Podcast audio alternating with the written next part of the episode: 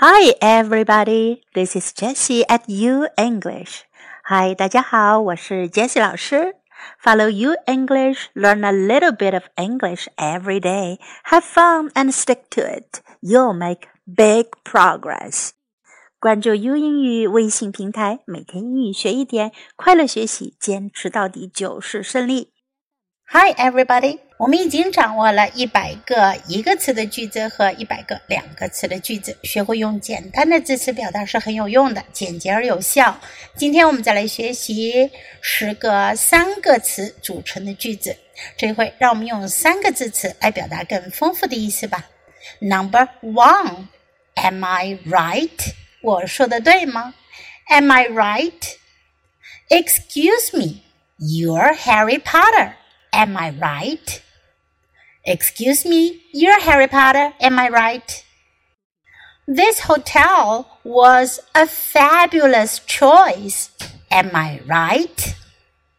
This hotel was a fabulous choice. Am I right?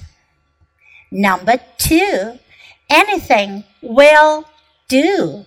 随便，什么都行。Anything will do. What would you like to eat? Rice or noodles? Anything will do. What would you like to eat? Rice or noodles? Anything will do. Number three. Are you crazy? 你疯了吗? Are you crazy? Are you crazy? We could get killed doing that. Are you crazy? We could get killed doing that. Are you crazy? How could you do that to yourself? Are you crazy? How could you do that to yourself? Number four, are you impressed? Are you impressed? 这句话它的本意呢是你印象深刻吧？ 一般呢，在熟悉的家人朋友间说，表示你佩服吧，我干的不错吧。I finished the paper in one day. Are you impressed? Sure, I'm impressed. I finished the paper in one day. Are you impressed? Sure, I'm impressed. Number five. Are you serious?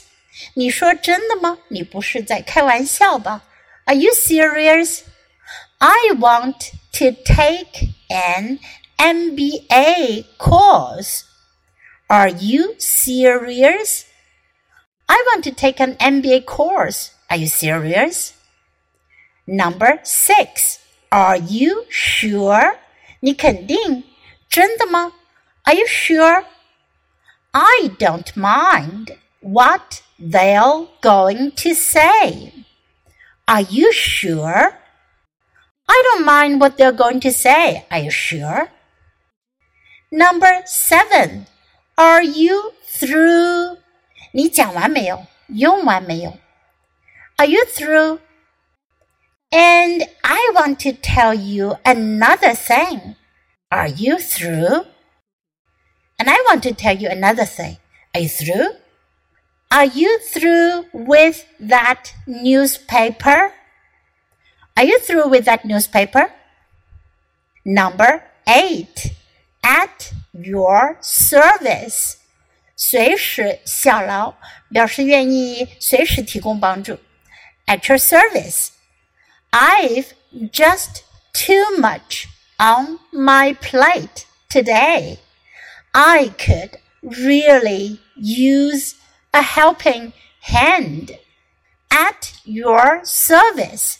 Tell me where to begin. I've just too much on my plate today. I could really use a helping hand. At your service, tell me where to begin. Number nine, as you wish. 随你的便, as you wish. You guys just go ahead. I want to be alone as you wish. You guys just go ahead. I want to be alone as you wish. Number 10. Be a man. 拿出勇气来，做个男子汉。Be a man. Come on now, be a man. Come on now, be a man. 你掌握这些句子的不同用法了吗？Now it's your time to open your mouth and follow me. Okay, so much for today. Until next time, goodbye.